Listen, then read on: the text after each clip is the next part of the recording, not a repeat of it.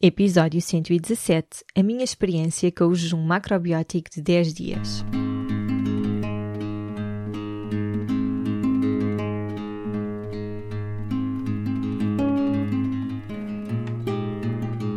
Olá, eu sou a Cláudia e este é o Oficina Podcast. Todas as semanas trago-te um convidado a uma reflexão que te vão ajudar a viver de uma forma mais simples, feliz e consciente. No Oficina não existem verdades absolutas e aqui tudo é uma descoberta.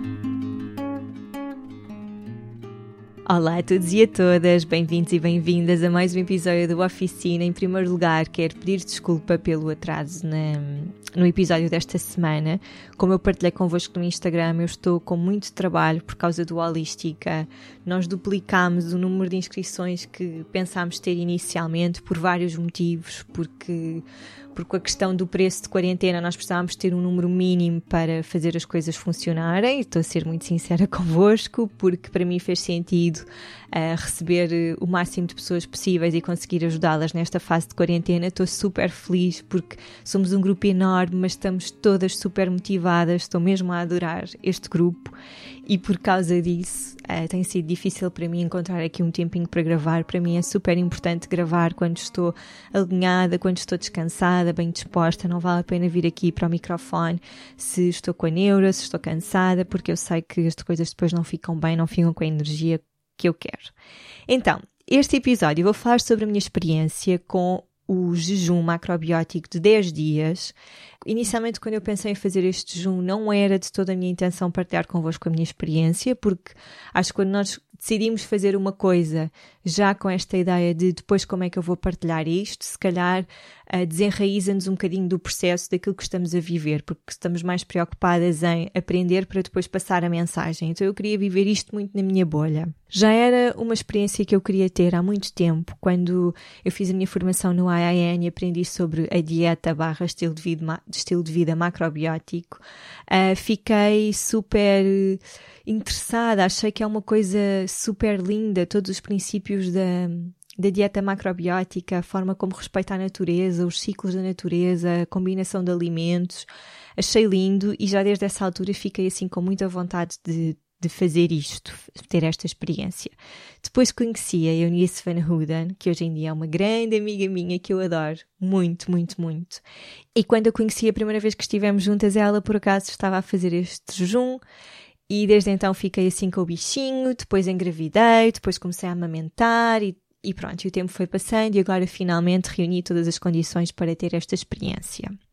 Aqui a minha partilha vai ser muito a de que é que este jejum me trouxe, o que é que foi mais difícil, como é que eu geri a parte de comermos de uma forma intuitiva com este jejum.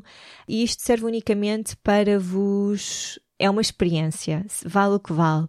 Não vou dizer-vos que toda a gente tem de fazer, não vou dizer para não fazerem, vou só contar a minha experiência, porque de repente eu pensei em não partilhar convosco que estava a fazer isto, mas de repente houve assim um ou dois dias do jejum em que eu decidi partilhar umas imagens das refeições, daquilo que estava a fazer, e daí surgiram muitas perguntas. Depois eu deixei uma sondagem, também muitas perguntas vieram daí, e eu pensei, olha, se calhar a minha experiência vai ajudar alguém a Eunice, a minha querida Nisha, há de vir aqui ao podcast para vir falar de uma forma mais técnica sobre este jejum. Por isso, aqui não é este o propósito deste episódio. Eu sei que ela vai abrir um, uma edição provavelmente no outono, mas como teve muitos pedidos agora, uh, depois desta leva que eu fiz, vai começar outra, outro grupo de jejum e oração de 10 dias na próxima segunda-feira. Portanto, uh, se vocês entretanto ouvirem isto e sentirem que querem passar por esta experiência, eu vou deixar na descrição do episódio os contactos para o Instagram dela, para o site dela, para vocês verem toda a informação e também a contactarem e perceberem se vos faz sentido ou não inscreverem-se. O jejum começa no dia 4 de maio, portanto, na próxima segunda-feira. Então, como eu vos disse, já há muito tempo que eu queria passar por esta experiência. Quando aprendi sobre este jejum, era certamente pela questão do desintoxicar, limpar o organismo, nutrir-me dessa forma através da alimentação.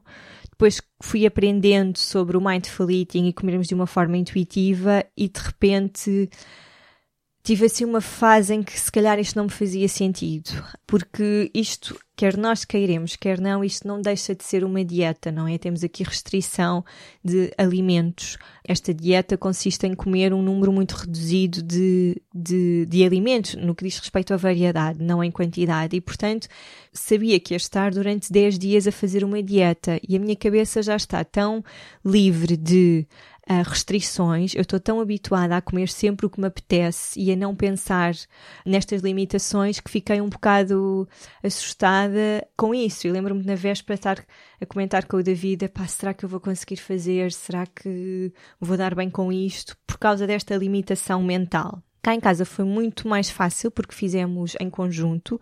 Não sei muito bem como, mas consegui convencer o David a juntar-se a mim. Foi a primeira vez que ele fez uma dieta, digamos assim e é muito mais fácil em conjunto porque houve assim momentos difíceis e pelo facto dele estar ali, também dele estar a fazer, ajudou-me a manter-me no foco. Então, só para vos explicar muito rapidamente, este jejum de 10 dias tem como base a dieta número 7 de Jorge Assawa, que é o fundador da macrobiótica, e pode ter umas variantes também uh, da dieta número 6. A dieta número 7 consiste em comer unicamente arroz integral.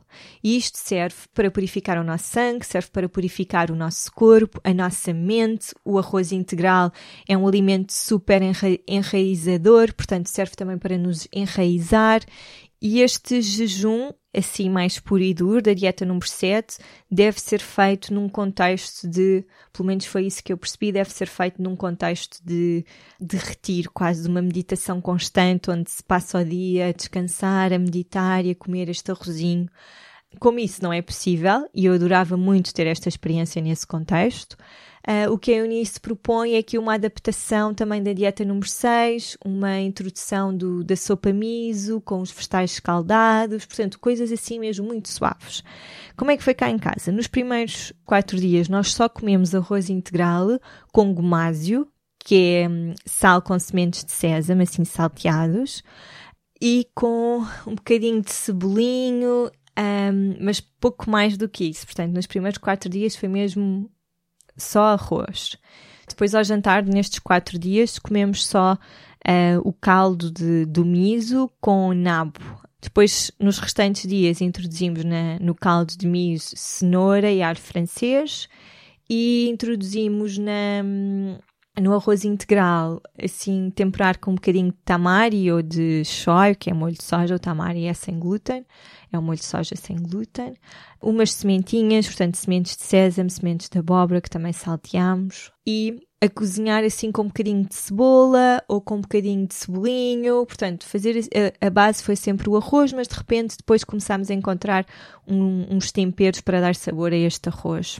Também houve um dia que comemos arroz com couve, mas a couve por acaso nem ficou assim muito bem cozinhada e não desapeteceu muito. Mas pronto, começámos assim de uma maneira mais rígida, depois fomos aperfeiçoando. Agora, o que é que eu senti? Bem, senti sem dúvida que hum, que este foi um processo de um grande enraizamento. Por um lado, senti muita vontade de comer outro tipo de coisas e quando ainda por cima a preparar coisas para o Vicente, tive muita vontade de comer fruta, foi certamente o que mais me custou. Tive assim vários momentos de pensar, uau, realmente a alimentação que eu tenho é tão abundante, apesar de, de eu ser vegetariana, existe uma quantidade infinita de de alimentos que eu posso comer e que eu gosto de comer e fiquei com muita vontade de ir para a cozinha fazer coisas e eu estava um bocadinho, desde a gravidez, que estava assim um bocadinho bloqueada e quem tomou conta aqui da, das refeições cá em casa foi mais o David, também porque eu trabalho mais e ele tem mais tempo para cuidar dessa parte. E de repente apetecia-me imenso ir para a cozinha e fazer 20 mil coisas diferentes. Nós estávamos sempre a falar em comida e o David também sentiu muito essa necessidade de, de cozinhar e de fazer experiências na cozinha. Não, não o fizemos, não é? Porque não íamos desperdiçar comida. Mas pronto, essa parte, sem dúvida, que me enraizou bastante, sem dúvida que hum, me puxou para a criatividade na cozinha. Tivemos alguns dias que não foram muito fáceis porque hum, andámos assim um bocadinho a sentir-nos adoentados, com dores de cabeça, com falta de energia. Tenho quase a certeza que não foi do jejum, porque nós já nos sentíamos assim antes deste jejum começar. Mas isso fez com que eu chegasse ao nono dia, tivemos assim umas noites de sono, ou umas noites sem sono, ou, ou melhor, umas noites com muito sono, mas com falta de sono, tramadas, e no nono dia, ao jantar, eu estava desesperada para comer papas de, de aveia com banana e um quadradinho de chocolate negro, que esse, é, tem sido assim o meu pequeno almoço de base neste inverno. E houve assim um momento em que eu pensei mesmo, pá, que se lixe, vou comer isto, apetece-me desesperadamente, o meu corpo está mesmo a pedir, eu estava sem energia nenhuma e não apetecia comer só o caldinho de miso. Mas depois fui tomar banho e quando saí do banho para ir preparar isto, já estava a sopa de miso aquecida e pronta, por isso o que acabou por acontecer foi eu comi o meu caldinho de miso e fui dormir e não pensei mais nas papas da veia. Então, houve aqui algumas coisas que hum, senti este enraizamento, sem dúvida, senti a criatividade a vir ao de cima. Gostava muito de ter passado por esta experiência num outro contexto, como já disse, de ter mesmo a oportunidade de estar parada, a refletir, a meditar, a não fazer nada, que não foi de todo o que aconteceu nestes dias. Portanto, houve, continuei com a minha vida, não é? Com a gestão da casa, do trabalho, ainda por cima a dormir mal, e isso eu sei que também, se calhar, enviosou um bocadinho esta minha experiência. Uh, mas, no entanto, enriqueceu muitíssimo, não tenho dúvidas nenhumas. Tive zero vontade de fazer exercício físico, sequer de mexer o corpo. A única coisa que fiz foi algumas posturas de yoga, mais de alongamento do que propriamente de esforço físico. Não tive mesmo vontade de mexer o corpo e respeitei isso. Há aqui algumas coisas que, que queria dizer. Isto, para se embarcar nesta aventura, não se pode encarar esta experiência como uma dieta, porque hum, ao estarmos com este pensamento de que isto é uma dieta, estamos automaticamente a dizer ao nosso cérebro que vamos entrar em escassez de recursos, em escassez de alimento e ele vai fritar, porque nós não estamos feitos para lidar com essa escassez. E por isso, aqui o Mindful Eating, apesar de eu ter imensos preconceitos em fazer dieta, em ter restrição de alimentos, acho que me apoiou muito a trabalhar esta questão de não existe qualquer escassez de alimento, eu estou a fazer isto porque quero, isto é uma experiência boa para mim. E foi muito graças a, àquilo que eu já sei. A, acerca da, da, forma como nós pensamos em relação à comida e em relação também a comermos de uma forma intuitiva. Por isso, isto não pode de todo ser encarado como uma dieta, não deve de todo ser um meio para atingir uma perda de peso eu não, não tinha, vocês sabem, já partilhei aqui convosco que gostava de perder uns quilinhos, não tive qualquer intenção ou desejo de, de embarcar nesta aventura para perder peso. A verdade é que hum, não perdi peso, mas perdi muito volume nos braços e nas pernas, portanto, provavelmente eu estava ainda com muita retenção de líquidos da gravidez e do parto e sinto que agora mesmo que o meu corpo está menos inchado, assim em geral. Uh, isto não tem uma diferença muito grande, mas não pode ser não podemos entrar nesta aventura para perder peso, porque o que vai acontecer é, assim que voltarem à vossa alimentação normal, mesmo que façam uma, uma transição de uma semanita ou duas a comer uh, estes alimentos que são permitidos na dieta número 7 e na número 6, depois recuperam o peso num instante e não faz sentido, não é? Se, se estão com esta energia da perda de peso, vai uh, desenraizar-vos completamente de toda a experiência que estão a viver. Isto deve ser vivido como uma experiência espiritual. Para mim era muito. Eu queria passar por essa experiência espiritual, mas também queria muito ver o que é que a minha mente pensante, que desafia todas estas questões da dieta e de ter restrições alimentares, ia lidar com tudo isto. Portanto, foi também um desafio para a minha mente do tipo, então e agora vamos lá ver o que é que tu vais, como é que tu vais reagir a estar 10 dias só a comer arroz integral. E foi muito interessante ver este diálogo e também saber controlar esta mente, não é? Que, que não pode estar privada de nada e que tem muita pressa. Depois, uh, o que é que eu fiz? Fiz assim, como vos disse, na véspera estava um bocadinho ansiosa, por isso colei assim alguns mantras pela casa, por todas as divisões, assim uns papéis a dizer eu como para me nutrir, o alimento é saúde, coisas que me iam recordando um, deste processo e de porque é que eu fiz esta escolha. Depois, outra coisa que eu senti super importante neste meu processo e neste meu caminho é a questão da fome.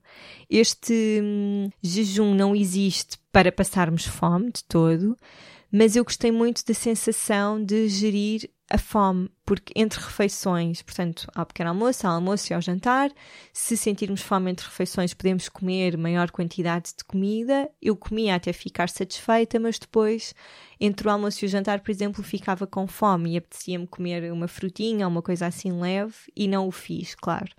Então foi super interessante ver como é que eu lidei com esta sensação de fome, que a verdade é que a maior parte de nós não lida muito bem.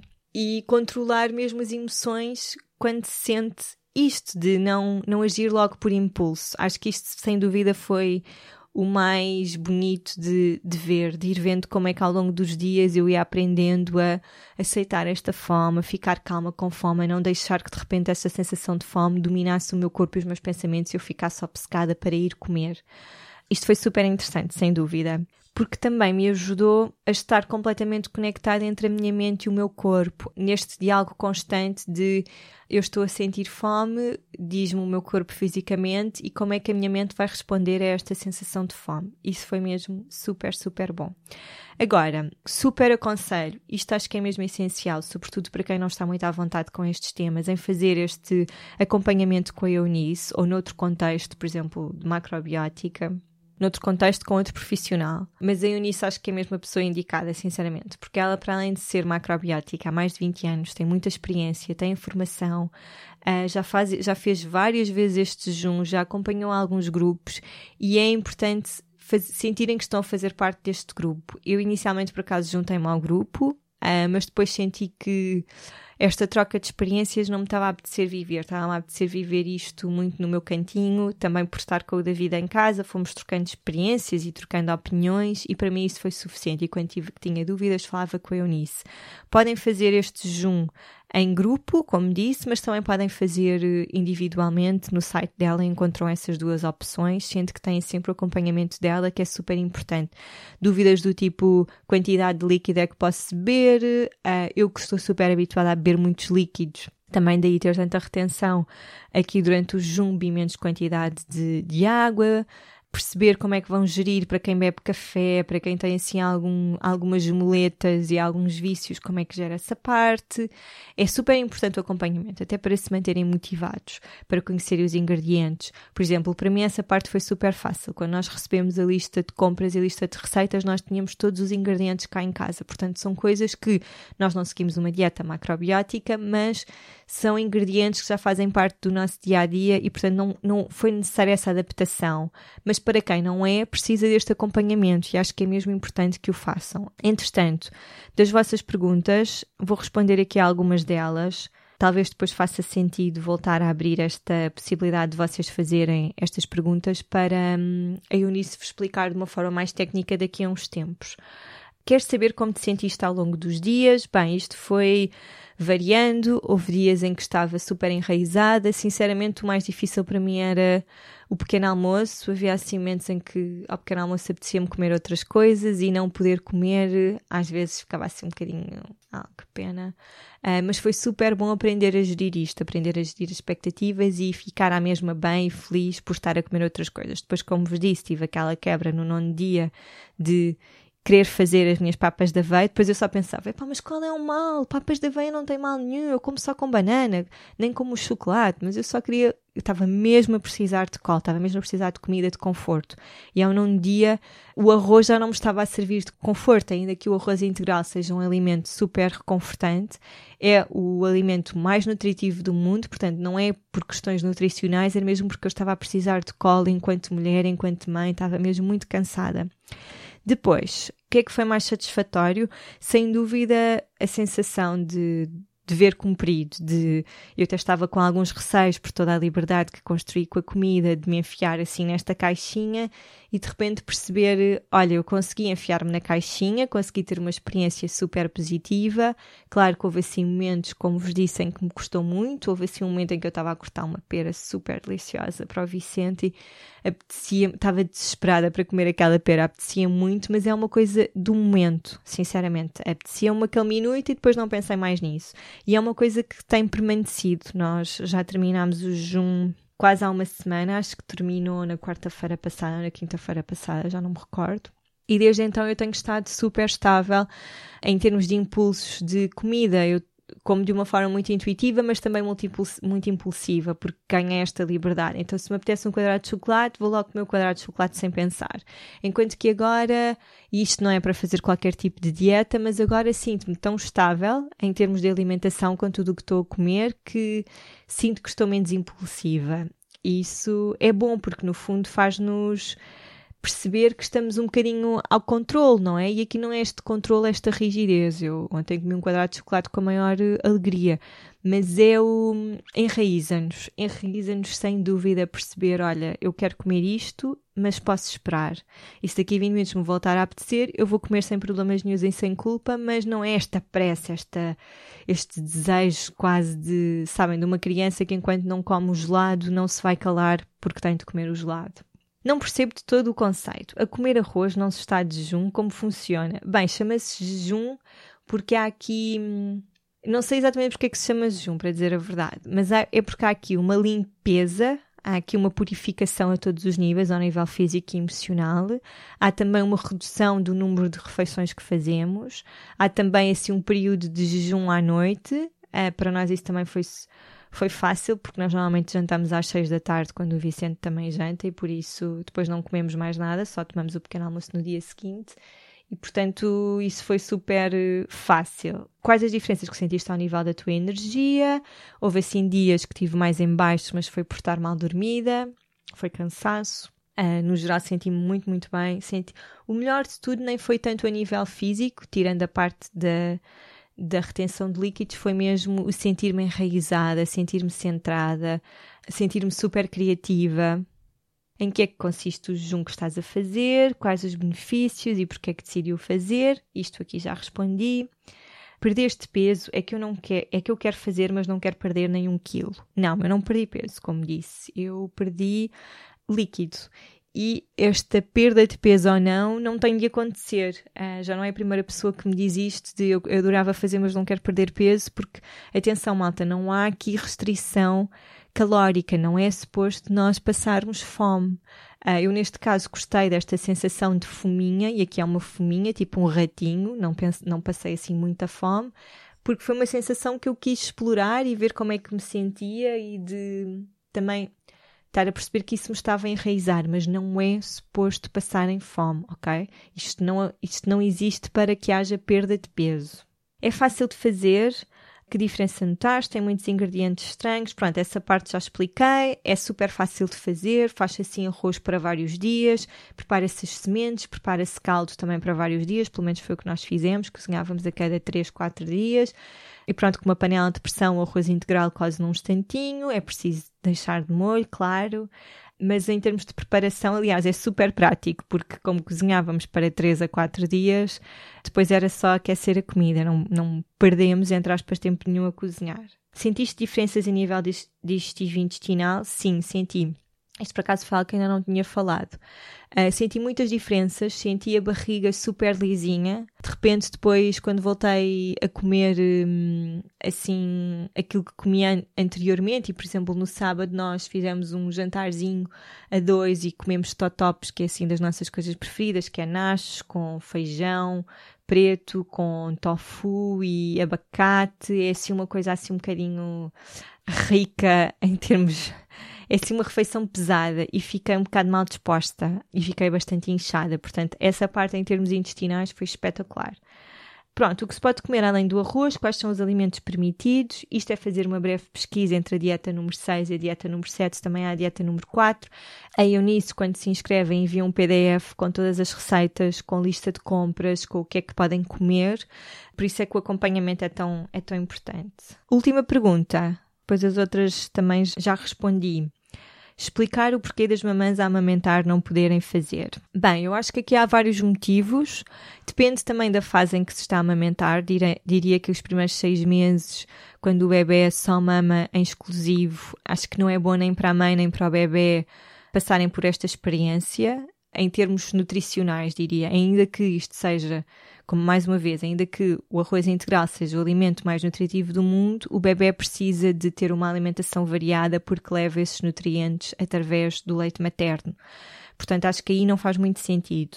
Depois acho que depende um bocadinho de, de, do número de vezes que o bebê ainda mamar. Por exemplo, aqueles casos em que o bebê só mama uma vez ao acordar ou à noite com miminho antes de ir dormir. Se calhar acho que a mãe pode fazer este jejum, mas, mas aqui é mesmo ver em caso a caso com a Eunice. Eu, honestamente, eu já não estou a amamentar, sobre isso dava toda uma, uma história gigante, a minha história da amamentação com o Vicente, mas nós já não estamos, já não estou a amamentar e para mim fez muito sentido fazer aqui neste contexto em que já não estou a amamentar, porque durante a amamentação eu senti que estava completamente desconectada dos meus sinais de fome e de saciedade, portanto eu tinha imenso apetite, tinha imensa sede, quer uma massa muito, quer uma massa pouco, estava hormonalmente muito mais ativa, dormia super mal, uh, porque estava sempre a acordar, ele mexia se eu acordava, estava super feliz, claro, mas não estava bem no meu corpo. E acho que para passarmos por esta experiência nós temos de sentir que estamos no nosso corpo, temos de nos sentir enraizadas.